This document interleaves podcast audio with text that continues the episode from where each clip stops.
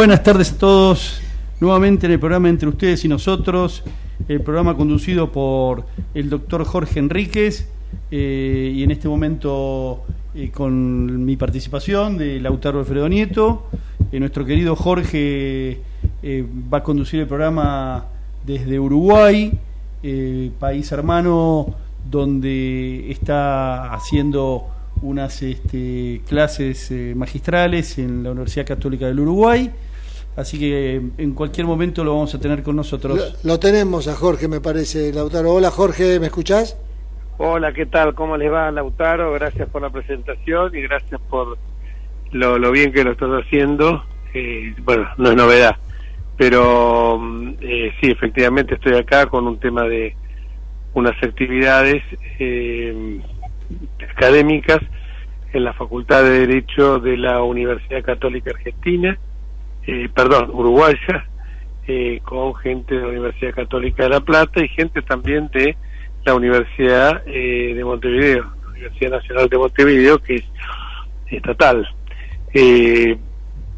la verdad que uno se siente muy cómodo cuando está acá porque la verdad que hay una libertad de cátedra impresionante, tanto en la Universidad Católica del Uruguay como en la otra, como en la Universidad Central, la Universidad de Montevideo eh, y por supuesto también sobre temas que eh, son algunos un poco digamos que motivan discusión que están en una tarea muy ardua de discusión y de debate permanente como es el dolo eventual en los accidentes de tránsito un tema que nos ha golpeado muchísimo y que evidentemente a veces es una figura de muy difícil determinación porque acá está en juego mucho el resarcimiento que quiere la víctima y los familiares, los causavientes, en el caso de haber fallecido, y también con otros temas vinculados con eh, el tema de la importancia de los partidos políticos en América Latina, que es un tema que venimos desarrollando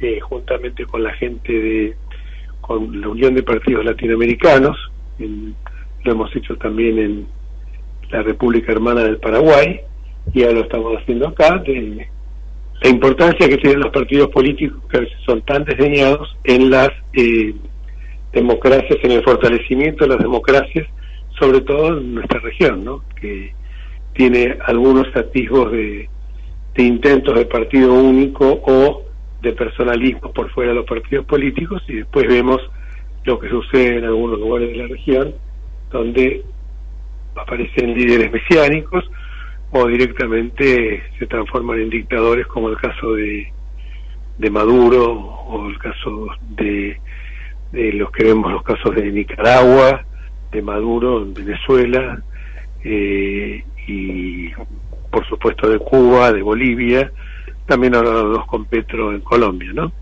Por eso me parece que es importante los dos temas estos, no porque no se ha tratado, sino por la importancia que tienen este tipo de actividades donde se permite realizar un cambio de opinión con distintas... Eh, hola. Sí, sí, te escuchamos, Jorge. Sí, eh, con distintas... Eh, con distintas miradas, con distintos matices, pero siempre dentro del marco del Estado de Derecho, de los principios republicanos y democráticos.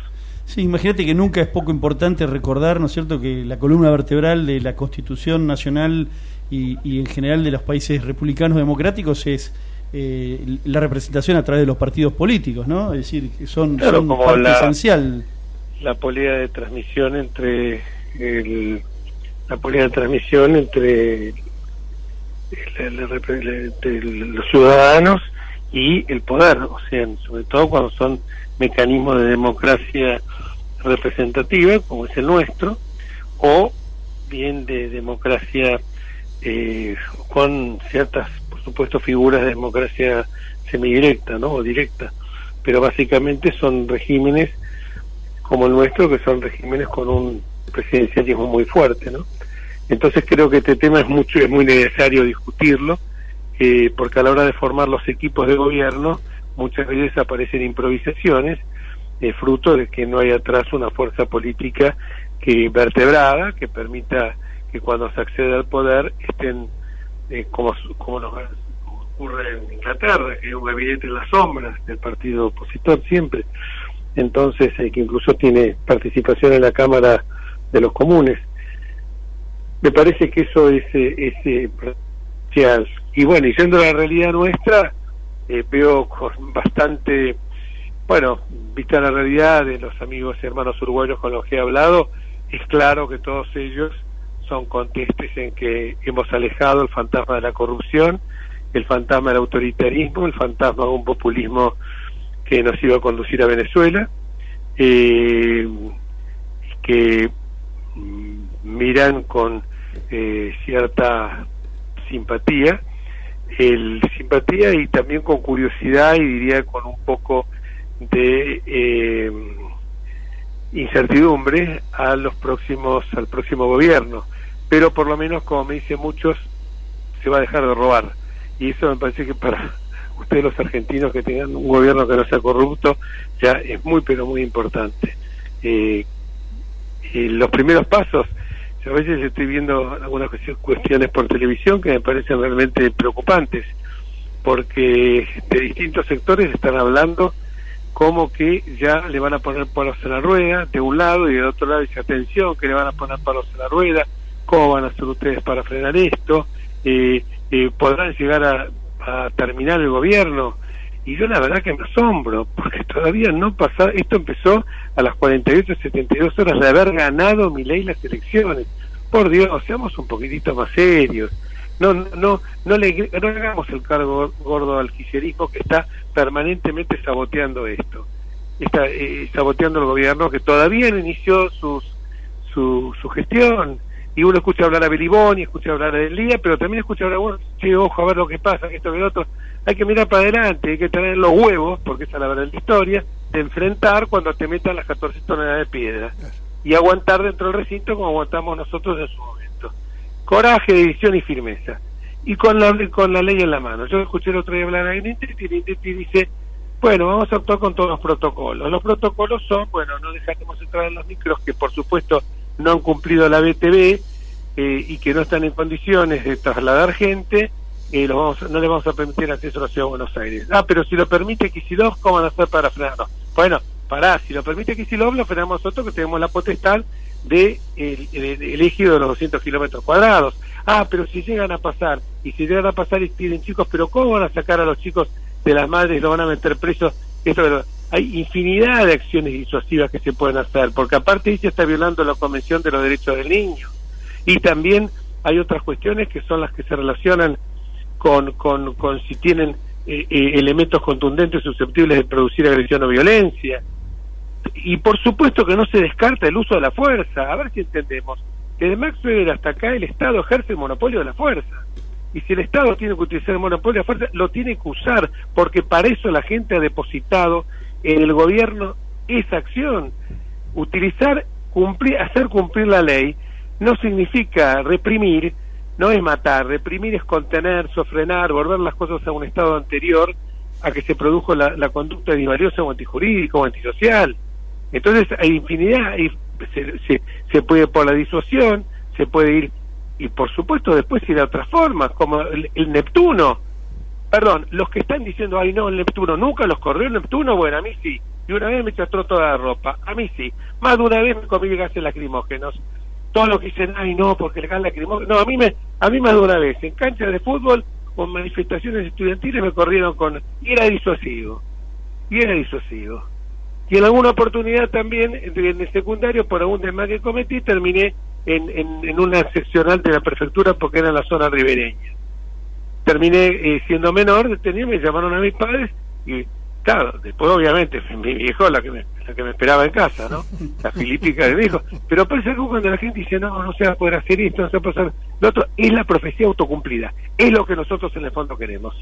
Porque en el fondo, te digo una cosa, mi querido Lautaro, mis queridos oyentes, en el fondo parece que gozamos con esta situación. Que gozamos con esto de decir, y no se puede, es imposible hacerlo. Si hubiera sido esto, San Martín no cruzamos los Andes, hoy seguiríamos siendo una colonia española. Entonces a mí que no me hablen de que no, porque si van a venir los derechos humanos, no, los derechos humanos estamos amparando los derechos de los niños, estamos amparando los derechos humanos de la gente que quiere transitar libremente, de los que quieren ir a laburar y pierden el presentismo. Lo que pasa es que todos los que eh, vociferan desde, desde lugares cómodos de, de poder o de lugares cómodos de la administración pública, no les cortan el día si no van a trabajar, porque dicen, no, porque no tuve que llevar a mi mamá al médico, tuve que hacer esto, o tuve que llevar a mi hijo a tal lado y todo lo demás, entonces no le cortan. Andá a hacerlo en una empresa privada. Yo trabajé en una empresa privada, no, justifícamelo. Ya en una empresa privada, en un banco oficial es trabajar y tienen que justificar la llegada tarde. Entonces esta gente que no participa de los temas del común de los mortales no sabe lo que es cuando te agarra un piquete, porque cuando te agarra un piquete, llegas tarde al laburo, cuando es un laburo serio, privado o estatal serio, te cortan el día y te dicen, no, mira, te descuento el día porque llegaste tarde. Y te tienes que comer porque una ley laboral que sí lo permite. Entonces, eh, es así la historia. Y el tip, o si no, la persona que pierde un tratamiento, una consulta médica que a lo mejor significaba entre, o una operación, ¿cuántos casos de estos ha habido? Entonces a mí que no me vengan con que hay no, porque no se va a poder hacer, porque eh, nosotros desde, hemos confundido autoridad con autoritarismo. Y la autoridad hay que ejercerla. Si nosotros queremos vivir con orden, tenemos que someternos a la ley. No hay tutía. O sea, esto es así. Sí, así en cualquier parte del mundo, menos en la República Argentina, donde la anomia es eh, moneda corriente. Disculpa que a lo mejor no se pone autor no, al contrario, pero vos pensás... Escucho hablar, escucho hablar a periodistas, están a favor de mi ley. Y no, pero esto no se va a poder hacer. Le preguntaban a Grindetti. Y Grindetti le explicaba. Y no se avanza ni cierto. La ley, hermano, la ley. A ver, ¿qué, qué parte no entendés? Hay una constitución nacional y la ley que hacer su consecuencia. Paremos la música. Pues si no estamos... Eh, ¿Qué es lo que queremos? Seguir, parece que eh, eh, si tenemos un regodeo con estas cosas de que no, porque a ver si hay un muerto, a ver si hay un no, nadie está deseando un muerto, desde luego que nadie está Vos, vos, vos lo recordaste a San Martín, ¿no es cierto? Y entonces es, es lógico también recordar la famosa frase de que es imposible, pero es imprescindible. Lo que yo voy a hacer es imposible, pero es imprescindible. Es imprescindible, seguro. Así que, que, digan que es imposible, que lo digan, no importa. Como para mí es imprescindible, lo voy a hacer igual. lo, que pasa es que de un lado también está Billy Boni con que a este gobierno le va a hacer ahí imposible, lo vamos a matar, le vamos a hacer esto. Y del otro lado, los que tendrían que defender, iba a ser muy difícil, porque no se puede hacer. Por suerte escuché a Grindetti, el jefe de gobierno de Buenos Aires, el jefe de gabinete de Buenos Aires, ayer explicar con suavidad, y dijo, ver, tuvo una serie de protocolos, pero lo he visto yo, perdón, el proyecto que a mí me trataron de fascista, de regulación de las manifestaciones públicas, lo copié directamente de un eh, régimen absolutamente democrático como es el régimen francés. Eh, perdón, y del régimen y de las leyes de Alemania, obviamente posteriores a la de, la época, no sé si de, de John o de, o de Angela Merkel. Pero eran normas que establecían que si vos querés hacer una manifestación tenés que avisar con 24 horas. Que hay un responsable en Madrid, lo aviso en la Plaza del Sol, por favor. Tenés que tener un responsable. Ese responsable le metía una multa de 200 mil euros si no lo cumplía. Y si no lo cumple, lo corre la policía. Y lo corre y yo y corre la policía con paros, con Neptuno y con gases. Y nadie dijo, violan los derechos humanos. No, porque porque hay otro sector que los está violando también. El que, vuelvo a repetir, no te pide ir a laburar, no te pide estudiar, pero es un examen, perdés un día de laburo porque tenés que hacer un trámite o porque es un tratamiento oncológico, porque no te o porque no te pueden operar y la operación no se puede reprogramar. Entonces esto es, eh, la verdad que a veces uno dice, porque este es el problema más grave que hoy está viendo todo el mundo, porque se sabe que viene un ajuste, porque el ajuste o lo hace el gobierno o lo hace el mercado. No, acá no hay dos, acá no hay una tercera posibilidad, no hay una tercera posibilidad. Acá hubo muchos años de farra y, y algún día, viste, eh, la, la, copa de champán hay que pagarla y la fiestita alguno la tiene que pagar. Pero es que Lamentablemente, es el, gobierno saliente el que nos empuja esto, no es que que es el gobierno saliente el que nos empuja. Por supuesto. O sea, o sea la gente 5.500 millones de, de letras de, de 5.500 millones de letras en dólares.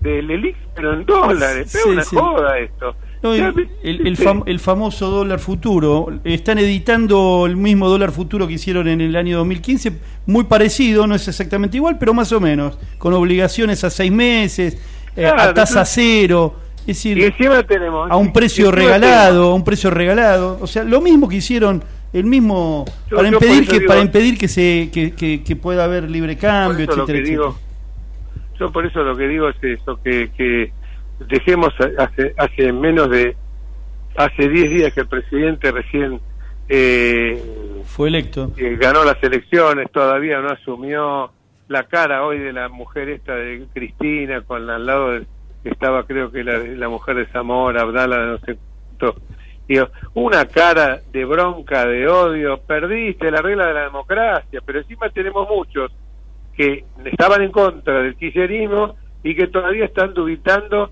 a ver si apoyan o no apoyan. Apoyar no significa, lo dice bien el documento de los gobernadores y los diputados, apoyar no significa co-gobierno, pero si alguno quiere participar del gobierno, yo creo que pidiendo autorización a la fuerza política a la que pertenece, me parece, porque si no, lo dice ese comunicado con una palabra eh, muy buena, que dice, porque sabemos que hay que apoyar un gobierno que puede ser débil a Vinito, ¿no? Dice Vinito, lo, agregué yo. Sí, sí. Jorge, que habla de esto, un, algo que me parece fundamental, unidad y uniformidad.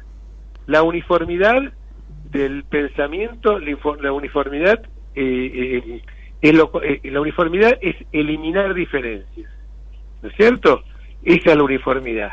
La unidad implica armonizar contradicciones. Eso es lo fundamental. Y el comunicado dice, como bien dijo Ritondo, Ritondo, y lo he vivido yo con él, no siempre hemos votado monolíticamente lo mismo, no siempre votamos unánimemente en el bloque lo mismo, hubo diferencias de matices. Y es bueno que exista eso, por lo que yo decía, unidad es superior a la uniformidad. Jorge, lo tenemos al doctor Donofrio, eh, encargado del Departamento de Minería del Estudio de en, en línea. Eh, cambiando un poco el eje, perdón, ¿no? Después si querés podemos volver, pero ¿qué te parece si, si, si sí, por favor, en línea? Eh, Hola. Alejandro, ¿lo escuchás? Sí, sí, perfectamente. Buenas tardes. ¿Cómo estás, eh, Alejandro Donofrio? Un abogado de muchísima experiencia, especialista en derecho minero y a cargo del Departamento de Minería del Estudio de Unchil. Lo hemos invitado eh, a que conversara con nosotros, atento a sus conocimientos y con esta gran eh, apertura ¿no? que, promete el nuevo gobierno de Miley eh, respecto de bueno de, todo el desarrollo que puede haber en la Argentina ¿no? respecto de la minería. ¿Qué te parece, Alejandro, si nos contás un poco cuál es tu opinión al respecto? Hola Alejandro, ¿cómo te va? Lamentablemente, lamentablemente los voy a tener que dejar porque yo me tengo que ir a encontrar con el presidente el presidente de la República en en media hora tengo una reunión con él y no quiero ser descortés y estoy a, a 15 minutos, quiero quedar con tiempo. Así que los saludo, muchísimas gracias Donofrio y quedas en mejores manos que las mías. No, no, no, es así. y a los oyentes hasta el próximo miércoles si Dios quiere. Bueno, gracias Jorge, que tengas una muy buena reunión entonces aquí con el presidente del Uruguay. Después nos contás. Bueno, nuevamente Alejandro, eh, bueno, la, la, pregunta más o menos ya, ya la hicimos. ¿Qué, qué opinás de, de, lo que se viene? Bueno, mira, eh, en la industria de minera, a diferencia de, de, otras industrias que han tenido un montón de regulaciones en los últimos 30 años, diría que desde la sanción de la ley de inversiones mineras en la época de Mene del año 1993, hace 30 años que tenemos un marco jurídico estable o sea, ha habido diferentes gobiernos, el gobierno de Menem, de la Alianza, gobiernos kirchneristas, gobierno de Macri, y ninguno ha tocado eh, lo que es el régimen de, inversiones mineras y todo el régimen minero argentino en general, lo cual es, es, es, una, es mucho para decir, ¿no? Con lo cual el próximo gobierno lo, lo que debería hacer es, bueno, obviamente lo que traba el desarrollo minero es el control de cambios, flujo de capitales, el no poder pagar dividendos al exterior, no poder importar maquinaria, insumos, la industria minera tiene montones de, de ciras estas eh, paradas, en fin, eh, hay que hay que mantener, seguir manteniendo. No te escucho, ¿eh? se cortó un poquito, perdón. Sí. Me decías que hay que seguir manteniendo, perdón. No, hay que seguir manteniendo el mismo esquema. Eh, de, inversiones, ajustando el tema cambiario, obviamente, que es lo que frena no solo la industria minera, sino las demás industrias, ¿no? eh, petróleo, gas, todo eso, eh, hay que hay que mantener el mismo rumbo que, que lo que fue la minería en estos años, ¿no? Alejandro, yo me acuerdo que hace unos años, conversando con vos, eh, incluso cuando asumió este eh, el gobierno actual de Alberto Fernández, en algún momento me habías comentado que había un proyecto nuevo o, de mejoramiento eh, de, la industria minera. ¿Qué pasó con ese proyecto que aparentemente era mejor? bueno, ha habido, este. ha habido, ha habido, desde, desde, desde hace varios años, ya desde que estaba Culfa, mirá lo que te hablo, eh, varios proyectos de lo que se llama blindaje para inversiones, ¿no? Eh, que implicaban la industria minera y otras y otras áreas también, o sea que alguien venía con un proyecto de inversión de 500 o 1000 millones de dólares, por ejemplo, y durante un plazo que en general era de 30 años vos tenías blindado la inversión, o sea, no te podían cambiar el régimen eh, eh, de control de cambios, las divisas, o sea, toda la parte impositiva y tampoco regulatoria. Eso fue y vino muchas veces, he visto un montón de proyectos, pero bueno, finalmente quedaron en la nada. Eh, es, e, era una manera de decir, bueno, cambia el signo eh, político del gobierno, viene un gobierno que regula toda esta industria y vos tenés una empresa que ha invertido, no sé, 5 mil millones de dólares en una mina en San Juan, o sea, que no le cambien las reglas, porque son proyectos a 30 años, que es la vida útil de, una mina, por ejemplo, metalífera, eh, y, querían estar protegidos, ¿no?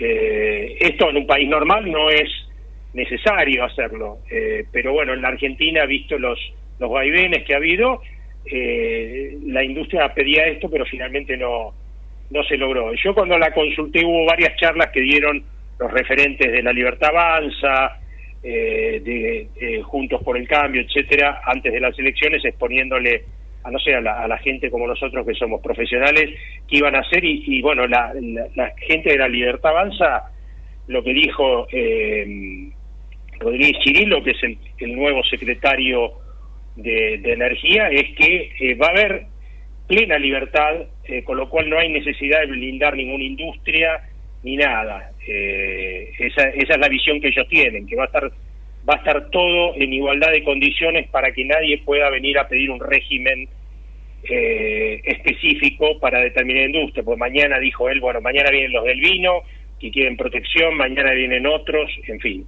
esa es un poco la visión que tienen ellos, ¿no? Que está bien, o sea, pero bueno, la Argentina viene de, eh, de como digo, de vaivenes de un, de un lado al otro, un péndulo. Bueno, ojalá que, logren generar la confianza en los inversores, ¿no? Con, con, esas ideas, a pesar de que no existe ese régimen, digamos, de protección, pero sí una política bien encaminada y diseñada para generar confianza, ¿no? Que parece que es lo que viene a proponer mi ley, ¿no? Reglas claras, eh, eh, una economía abierta, competencia, en fin. Ojalá que, que, generen esas inversiones. ¿Y vos dónde pensás, y, y vos que estás eh, al tanto eh, ¿Vos qué, qué opinás respecto de cuáles van a ser, si ya sabés, si hay en carpeta proyectos interesantes, este, que estén, que vos tengas algún conocimiento? Hoy justamente en uno de los diarios de mayor circulación argentina salieron tres, cuatro páginas respecto del desarrollo de la minería en Argentina. No sé si hay alguna fecha importante porque sacaron ese, ese artículo. Lo, que se viene, bueno, la, Argentina en, en tema minero especialmente en el litio, viene, viene muy fuerte. Te diría que es eh, eh, la, industria en la cual la Argentina está a nivel, a nivel mundial número uno, digamos, en expectativa. Eh, Argentina tiene el 9% de las reservas mundiales de litio, adelante lo tenés a Chile, que tiene la principal reserva de litio, Australia, y después, después viene mm, China y después Argentina. Así que eh, Bolivia tiene reservas, pero no las tiene desarrolladas, ¿no? Porque eh, tiene recursos que se llama y no reservas, porque no las desarrolló nunca. Con lo cual, Argentina en este momento tiene tres proyectos de litio en, funcionamiento. Eh, se estima que este año va a exportar cerca de 60.000 toneladas de litio por mil millones de dólares. Lo que pasa aquí esto hay una proyección para el 2025 de 300.000 toneladas de litio. Estamos ahora en 60 300.000 toneladas de litio al precio del litio actual más o menos son 9.000 millones de dólares de exportaciones, lo cual ya tiene otro color, ¿no? Eh, así que hay... Sería como una explosión, una explosión de, ingresos.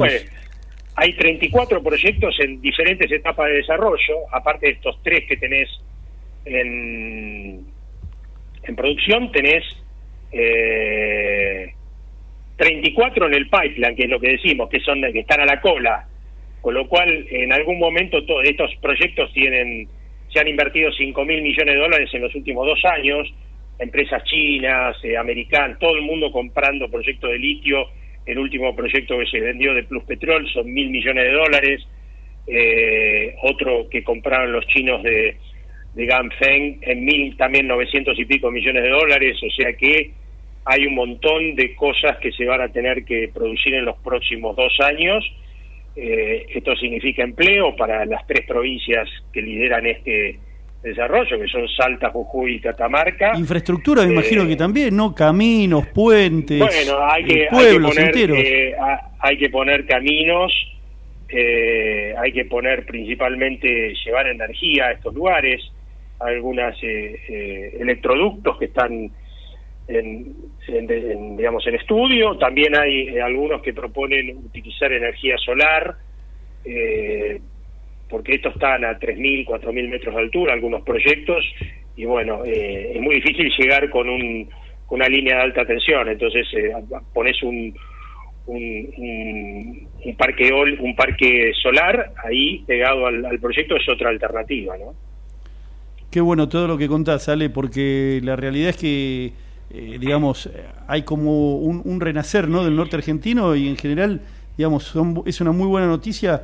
eh, para esa, e, esa idea de que estamos condenados al éxito, ¿no? Por la cantidad de recursos que tenemos y los empezamos a, poner en, funcionamiento. el tema es, ¿qué, qué, le queda a la Argentina? O sea, de todo eso, ¿no? Porque las empresas se llevan el mineral y ¿qué, qué ganancia nos dejan? Si podés explicarlo. Lo que, lo que pasa es, bueno, siempre uno se focaliza y y toda la prensa de alguna manera eh, que crítica, ¿no? La industria minera habla del 3% de la regalía minera que cobran las provincias, ¿no?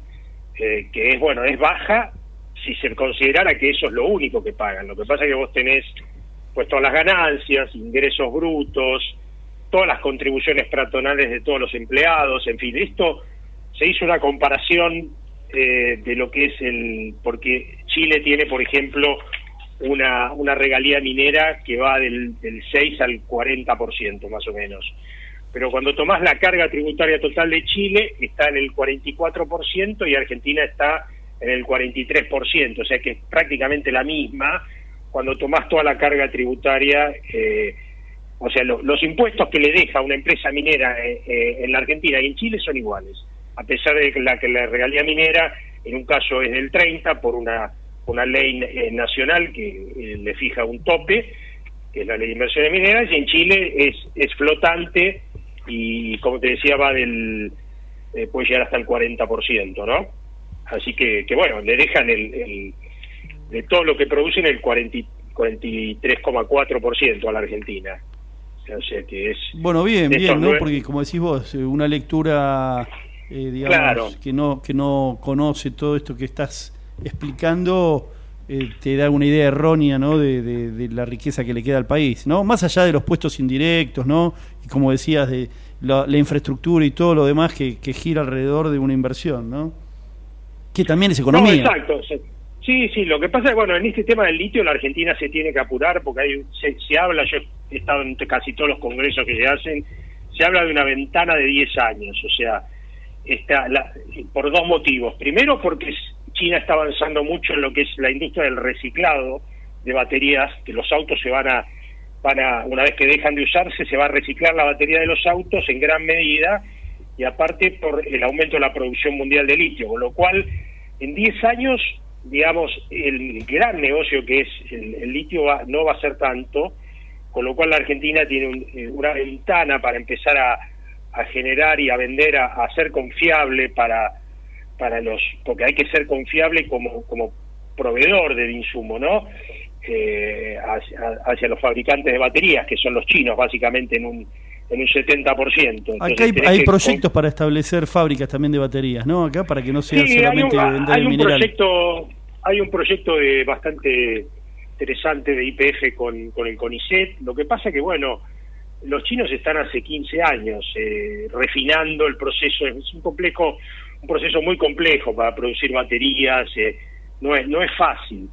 Eh, y los chinos están hace 15 años y te diría que lo- los americanos están tratando de competirles y les está costando. Así que la Argentina es recién arranca, estamos produciendo, como te decía, 60 mil toneladas al año y ya había proyectos eh, que para mí son equivocados, obligando a las empresas mineras a dejar en el país un 25% de la producción para producir baterías, con lo cual ahí y, y no hay nadie que esté dispuesto a, a producir baterías en el país con el costo que tiene, eh, teniendo a los chinos que tienen 15 años de, de ventaja Claro. ¿no? en esto. Bueno, Eh, Ale, te agradezco muchísimo, por suerte, por- como siempre el tiempo es tirano y tenemos que cumplir con un con una rutina que ya está establecida, tengo que entrevistar a otras personas también, pero si, si vos estás cómodo y a mí me encantaría volverte a llamar para que me sigas contando de estos y otros proyectos eh, y que compartas un poco lo que está pasando en Argentina, ¿no? Que es tan dinámico. Eh, encantado, encantado. Cuando, cuando quieras me llaman y seguimos. Te- le quiero aclarar al público, le digo Ale porque hace nada más que 45 años que nos conocemos con el doctor No hace Donofrio. nada. Casi nada. Bueno, Casi nada. bueno, muchísimas gracias Alejandro Donofrio con nosotros, un abrazo enorme. Abrazo grande. Hasta luego entonces.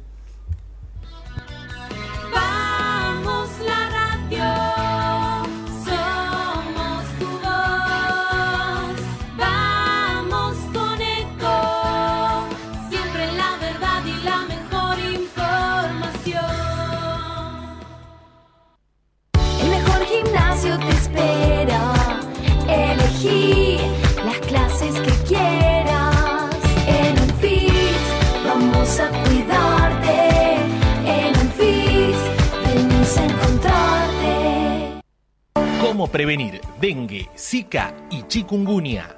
Sin criaderos no hay dengue. Limpia tu patio de objetos que acumulen agua. Elimina agua estancada de recipientes. Reemplaza con tierra o arena el agua de tus flores. Tapa los tanques de agua y cisternas.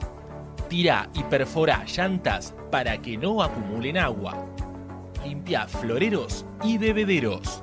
Recordá, sin criaderos no hay dengue. Intendencia Menéndez. Informate en ecomedios.com. Seguinos en Facebook. Ecomedios Live.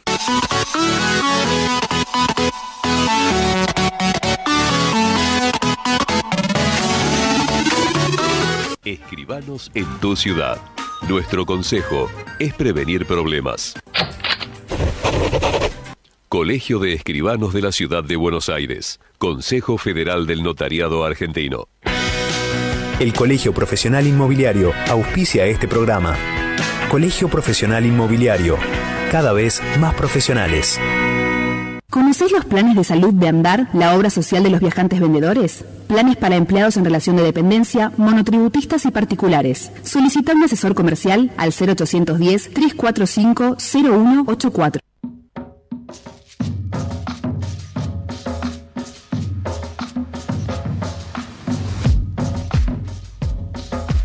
Bueno, y seguimos con el programa después del corte.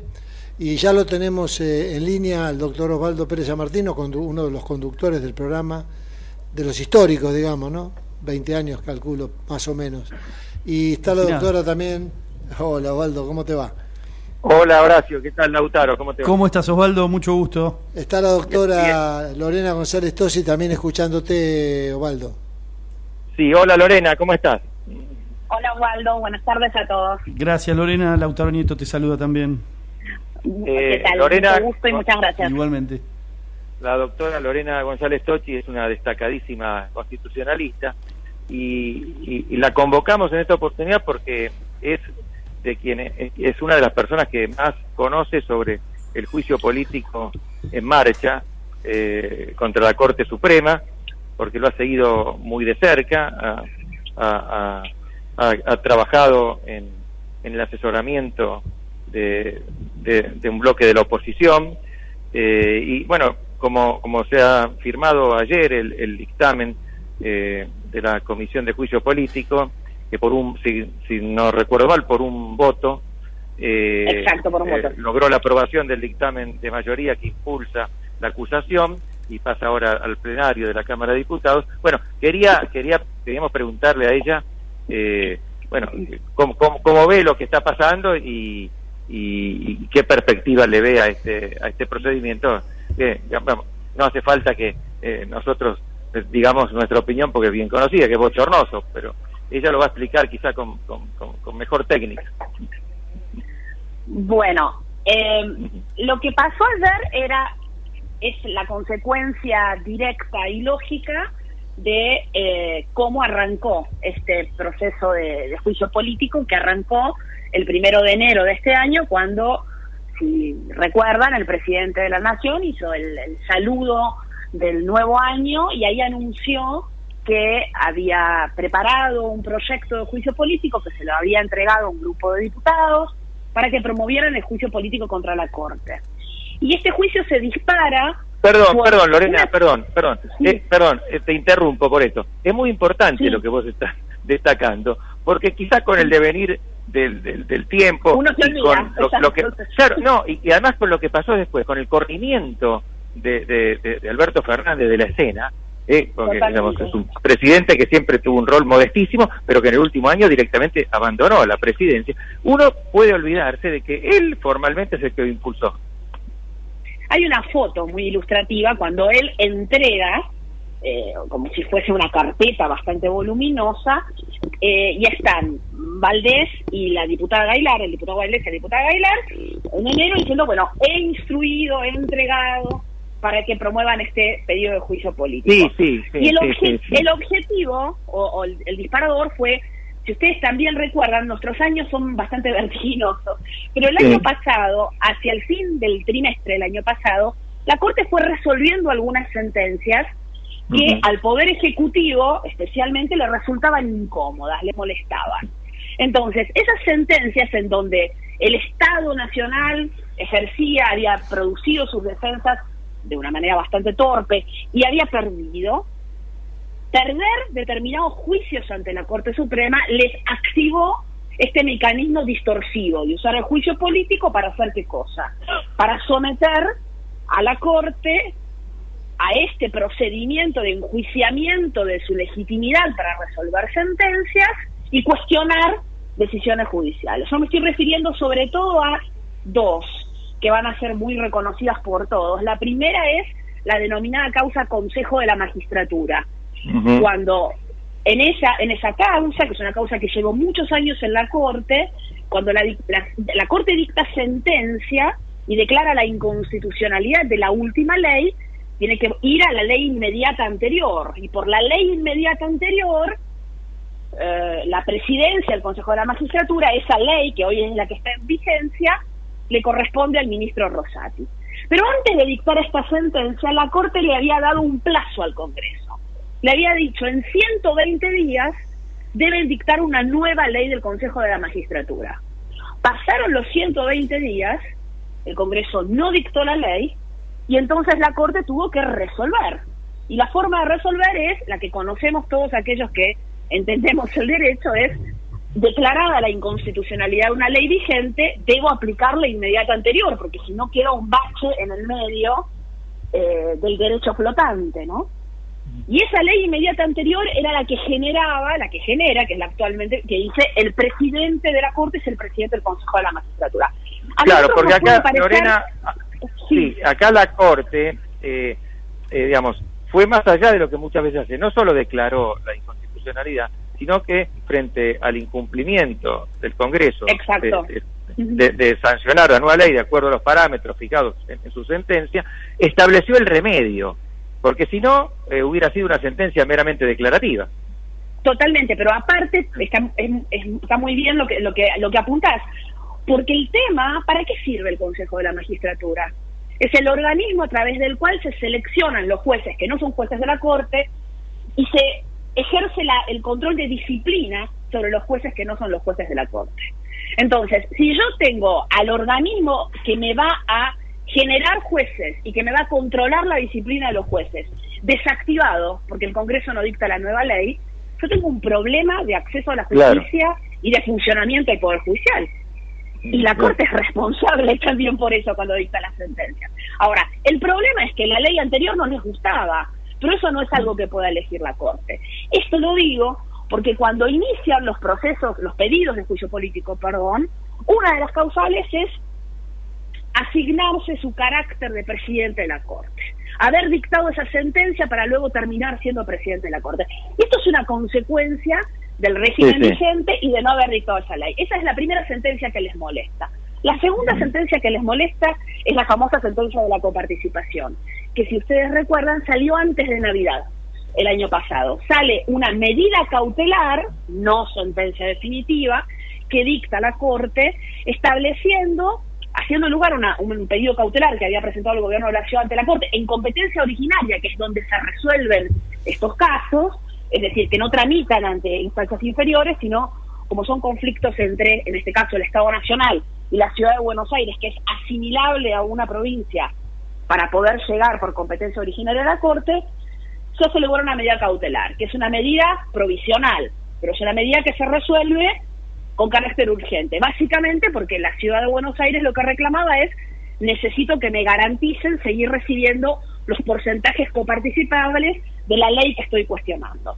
La Corte dicta esa medida cautelar en diciembre, antes de Navidad, y el problema que tiene el gobierno es que como es en competencia originaria, solo la Corte resuelve este caso, no tiene una instancia superior para apelar. No puede plantear un recurso de apelación. Tiene que cumplir con la sentencia. Y si ustedes tal vez recuerden, antes de Navidad, otro de los anuncios de Alberto Fernández fue yo no voy a cumplir con esa sentencia. Sí, así lo dijo. Yo con esa sentencia no voy a cumplir. Y lo que hicieron es intentar una especie de, de recurso in extremis, que es un recurso que en realidad no está arreglado, sino que fue desarrollado por cierta jurisprudencia de la Corte para casos muy extremos que no son estos, en donde intentan decirle a la Corte, usted dictó mal su sentencia, revísela. Cosa que procesalmente no, no, no corresponde, ese recurso no se intenta. Y paralelamente recusan a los jueces de la Corte. Se entiende lo que estoy diciendo, ¿no? Misma Corte dicta una sentencia en competencia originaria que no se puede revisar, no porque la Corte diga no se puede revisar, porque ese es el diseño procesal. Y de paso, también digo, estos jueces no tienen que resolver. En el fondo, nosotros siempre tenemos que pensar que la estrategia es quiero elegir a mis jueces, que es una estrategia inconstitucional, es una estrategia antirrepublicana. Eh, viola el principio quiero- natural. No. Totalmente. Yo no quiero que me juzguen los jueces de la Constitución. O, o- o dicho, vamos a ser más caritativos. Voy a dejar que me juzguen los jueces de la Constitución si dicen lo que yo quiero, si me dan la razón. Ahora, cuando no me dan la razón, los tengo que destituir, los tengo que correr del medio, tengo que elegir a mis jueces.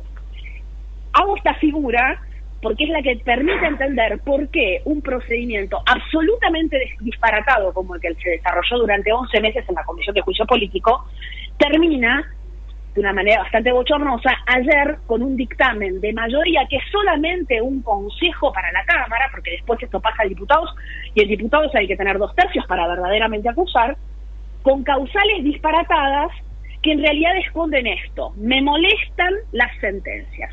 La tercera sentencia que les molesta con carácter retroactivo es la sentencia del caso Muña, es el famoso El caso dos por del 2 uno. por 1 Sí, aplicado a procesados, eh, perdón, sí, procesados y condenados por delitos de lesa humanidad. Es una sentencia que se dictó en el año 2017. ¿Por qué la reviven ahora en los pedidos de juicio político? Porque esos pedidos habían ingresado en el año 2017 como consecuencia de esa sentencia. La Comisión de Juicio Político estuvo dormida todos estos años, ¿eh? nunca pasó absolutamente nada. Entonces, para tapar que el, el derivado era, perdón, el motor era, ahora me molestan las sentencias actuales, traigo, revivo pedidos de juicio político que quedaron ahí flotando del pasado. Y en Muña lo que se cuestiona es la forma en que resuelven los jueces por alegar que esa es una forma equivocada de entender el derecho. Y esto es muy importante porque no hay, no puede entenderse mal desempeño porque a mí no me guste la doctrina o la forma en la que un juez resuelve. porque vuelvo al mismo punto de partida. Si no me gusta, es inconstitucional, es inválido. Si me gusta, es perfecto. No, mira, a, propósito de ese ejemplo, Sí, perdón. a propósito de ese ejemplo, Lorena, a mí no me gusta la sentencia posterior, eh, batalla. Eh, No, a mí tampoco, y- a mí tampoco, y- y sin supuesto, embargo, y- sin embargo, no se me pasaría por la cabeza pedir el juicio político de los jueces que, que dictaron esa sentencia, porque Pero con- interpretaron el derecho de esa forma. porque uno entiende cómo se argumenta y cómo se interpreta el derecho. Ahora, acordémonos que yo puedo juzgar a los jueces por el contenido de la sentencia por prevaricato y por error inexcusable. Ahora, acá no hay error inexcusable, acá no hay un abandono absoluto del conocimiento del derecho. Acá esta es una solución posible. Hay soluciones jurídicas, doctrinas jurídicas que nos pueden gustar más o menos, con las que podemos estar más de acuerdo o menos, pero yo no puedo decir que la estructura del razonamiento sea equivocado. O, Lorena, o perdóname, algo más, que- o que sea Sí, perdón, perdón. Sí, perdón. Claro. No, te quería preguntar sobre este esta maniobra que hicieron eh, eh, eh, últimamente de reemplazar a algunos miembros de la comisión. Ah, bueno, también.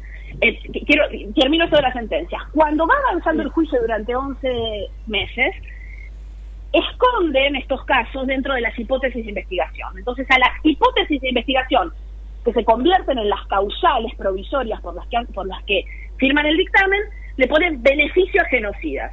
Entonces ahí adentro meten las sentencias. A otra le ponen Consejo de la Magistratura. Ahí adentro ponen el juicio del Colegio de, la- de- de Abogados de la Ciudad de Claro. Buenos Aires. A otra le ponen coparticipación. Entonces ahí adentro meten el juicio, como para que uno no lo vea.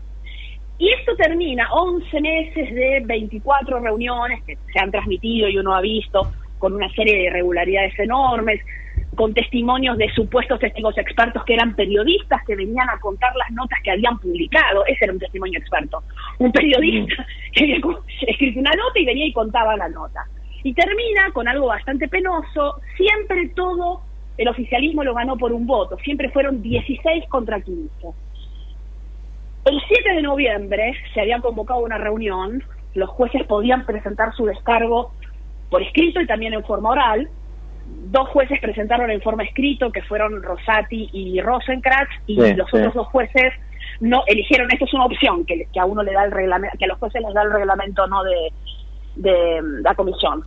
Y ese día, eso también se televisó, como se había descubierto el día anterior, eh, a partir de la detención y, y la confesión de Sancheta, las actividades de espionaje ilegal que involucraban, por ejemplo, a miembros de la comisión, o que estaban nombrados o mencionados, eh, esa, esa noticia de un agente extraño de, de espionaje que vendía información sobre jueces y donde aparecían ciertos miembros diputados del oficialismo, hizo que esa, esa reunión durase minutos. Está, está grabado esto. Entran, se sientan, dicen no, los jueces no vinieron a formular su descargo en forma oral y salen corriendo. Sí, ¿Para de acuerdo. eso? Para que no hable ningún tipo de diputado. Y después pasan, dicen ya estamos en comisiones de dictaminar. La idea era no reunirse y no definir nada antes de las elecciones. Entonces, pasar, eh, intentaron este cuarto intermedio antes de las elecciones. Pasan las elecciones y ahí ocurre algo que es, que es lógico. Aquellos que estaban subidos a esta epopeya de vamos a enjuiciar a la Corte, se desarticulan esas mayorías. Sobre todo un grupo de diputados que respondían al, al entonces Frente Renovador.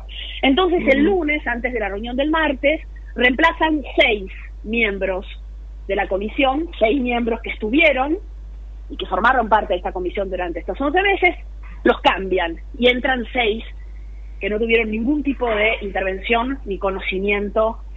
Perdón, Lorena, para, para, pero para que reemplazarlos, ellos renunciaron a, a- Claro, lo- lo que- claro. o sea que eh, o sea, ahí también, digamos, lo hacen con toda deliberación para, o sea, no son tan son corresponsables ellos también, digamos, pretenden huir ahora de su Absol- responsabilidad, pero ellos permitieron que esto sucediera. Ah. yo debo decir esto que descubrí este año. Esta es una práctica que se hace, lamentablemente, ¿no? Esto es una práctica que se hace, la de ir renunciando a comisiones y irse reemplazando. Ahora, también debo decir esto, en la comisión de juicio político que tiene este rol tan importante, que es ser la antesala de una posible acusación que decida luego la Cámara de Diputados. ¿Cómo hago yo para votar una acusación, un dictamen? El oficialismo presentó un dictamen de más de 700 páginas. Cuando no tuve ninguna intervención y no tuve tiempo material ni siquiera leer una hoja de ese dictamen. ¿Mm? Entonces, Vos pensás, es el- vos pensás como, como nuestro amigo eh, Ricardo Ramírez Calvo, que además del cuestionamiento político, ¿sería viable un cuestionamiento jurídico respecto de esto? ¿Se podría ¿Sería una nueva causa de nulidad? Yo, el único problema que le veo a esa causa de nulidad es que del bloque de la oposición también hubo reemplazos en la última reunión. Entonces, esto, esto lo pienso como abogada, como siempre, ¿no? Entonces ahí voy a tener un problema. Porque es una, Claro, claro. vuelvo a decir lo mismo, es una práctica que no se debió hacer. Nunca se debió hacer. Ahora, seguramente que quien presenta un dictamen de acusación y, y desmantela, porque que desaparezcan seis y aparezcan seis al último momento, es bastante gráfico, ¿no? Pero el tema es que yo voy a tener, estoy pensando en lo que me van a contestar, ¿no? Ahora, desde el punto de sí. vista de la estructura lógica de cómo debería funcionar, quiénes son los miembros de una comisión que tiene facultades de investigación serias, que llevó una investigación durante 11 meses, después vemos si salió bien o mal, pero durante 11 meses hubo audiencias, hubo testigos, hubo prueba que analizar y supuestamente los dictámenes de comisión tienen que ser cuenta de esa de esas etapas, ¿no? Es materialmente Sí. imposible que lo hagan. Pero de vuelta, las prácticas parlamentarias y esta especie de, de meme del hombre araña, yo lo hice y vos también, ¿viste? Hace que nos va- vayamos corriendo de, de- de la ley. Yo como soy legalista y formalista, creo que Yo uno también, vos sabés, que yo, vos sabés que yo también lo soy y que por eso a veces recibo recibo este, a veces hasta por Twitter cuestionamientos de un lado y del otro. Ahora me, me acusan algunos de, de ser kirchnerista o masista por algunas cosas que pongo. Bueno, Eh. pero, pero ahí, ah, pero, pero ahí es no conocerte y no conocerte y no haber leído tu libro. No, son las dos cosas. No conocerte y no haber leído tu último libro. Pero bueno, no, no, Hoy- pero el tema es que siempre eh, la, la ley incomoda, digamos, la conclusión es esta. El cumplimiento Sí, sí. de la ley incomoda. Eh, Ahora, yo te quería preguntar, eh, eh, porque vos decís, eh, Alberto Fernández el primero de enero lanzó esto, perfecto, pero ya desde el inicio se sabía que no iba a prosperar, como mucho podían obtener lo que obtuvieron ayer, que es el dictamen de comisión, pero de- ni remotamente van a obtener las mayorías necesarias No, no, no, en, es- en la esto- Cámara de Diputados. Mira, el y procedimiento... después en el Senado. Entonces, ¿cuál, cuál sería el objetivo? yo lo, lo tengo bastante claro. El 9 de marzo se tenía que resolver si era admisible o no, si tenía aviso de admisibilidad todo esto que se estaba armando, el 9 de marzo. Eh, no, perdón, 9 de febrero. Mirá, peor todavía. 9 de febrero. El 9 de febrero se tenía que analizar todo. Y ya ahí se vio que no tenía absolutamente consistencia esto. Se vio la maniobra. Ahora, el- mi conclusión es que la comisión duró también 11 meses porque fue el búnker de campaña del oficialismo. Todo- Mm, claro. e- era, era, eh, la idea es, yo tengo que tener esto vivo, aunque sea absurdo, aunque sea ridículo, aunque no vaya a ningún lado, aunque haya papelones, en, en la forma en la que interrogaron, que haya una exhibición absoluta de desconocimiento del derecho, las conclusiones que sacaban, está todo... Sí, las- sí, sí, sí. Ahí, ahí nuestro común ¿no? amigo Andrés Roller manda por Twitter a veces algunas escenas, algunas, algunas, algunos videos que son desopilantes, Exacto, ¿no? y, y está todo en el canal de YouTube de, de- de la comisión, de, la Cámara y de la comisión, para que lo vea todo el mundo. Entonces, esto había que mantenerlo vivo, es como el fuego, ¿viste? Lo voy teniendo prendido. Entonces, en función de nosotros que somos un país muy particular y en los años electorales nos volvemos doblemente particulares, hagamos un balance, no lo hagamos, pensémoslo cada uno para adentro de lo que fue este último año.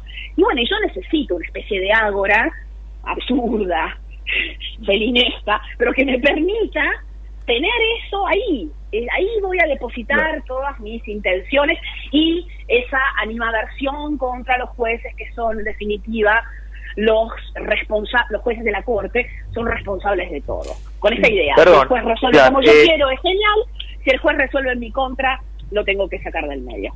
Claro. Eh, Hor- Horacio este, y Lautaro, no sé cómo estamos con los tiempos. Usted diga, diga, dígame. O, eh, si Tenemos dos minutos y medio más. Bueno, eh, gracias. Por, por supuesto, perdón, yo estuve dialogando. Si, si querés este, participar, Lautaro, No, he estado eh, escuchando pero- como, con mucho interés. Entonces, ¿para qué voy a participar si ustedes se están exponiendo fantásticamente? Nada más que por Eh, eso. Lorena, nos queda muy poquito. ¿Que- ¿Querés este, Sí, hacer sí. a- a- algún comentario que de cierre? que de- es, es vastísimo lo que vos podés decir, pero eh, en, en lo que No, nos no, queda, para un par de terminar, minutos. Sí, tal vez para terminar tu pregunta disparadora, que creo que es lo más importante para todos, a clarificar cómo es este proceso. Esto es un dictamen de sugerencia, que obviamente además se resuelve por una mayoría exigua, pero es una mayoría al fin.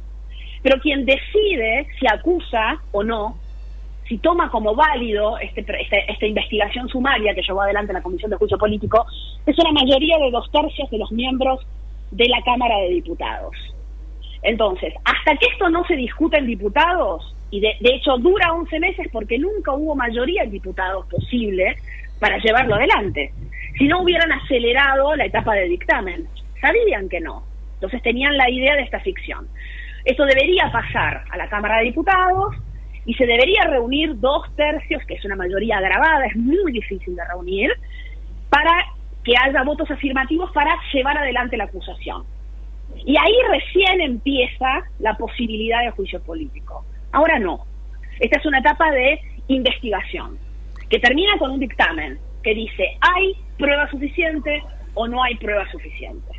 Y terminó con una mayoría de 16 a 15 diciendo, habría prueba suficiente. Ahora, no solamente es difícil en cualquier contexto lograr una mayoría de dos tercios, sino que en este contexto, terminando un año en donde hay recambio de autoridades en la Cámara y también recambio de autoridades en el Poder Ejecutivo, las dificultades son mayores, sobre todo si tenemos en cuenta, pensemos un minuto, la foto de cómo quedó el Congreso ahora.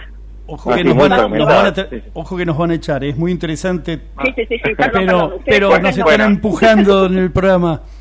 Bueno, muchísimas gracias, Lorena, y te vamos a Y convocar que el tiempo en, es tirano. en otras oportunidades.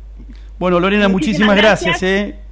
Gracias a ustedes por llamarme y gracias Osvaldo también. Al contrario. Chau. Chao, Gracias. Horacio, muchísimas gracias por todo. Y bueno, eh, se nos hizo el tiempo y recién nos vamos a volver a ver el miércoles que viene entre ustedes y nosotros. Muchísimas gracias.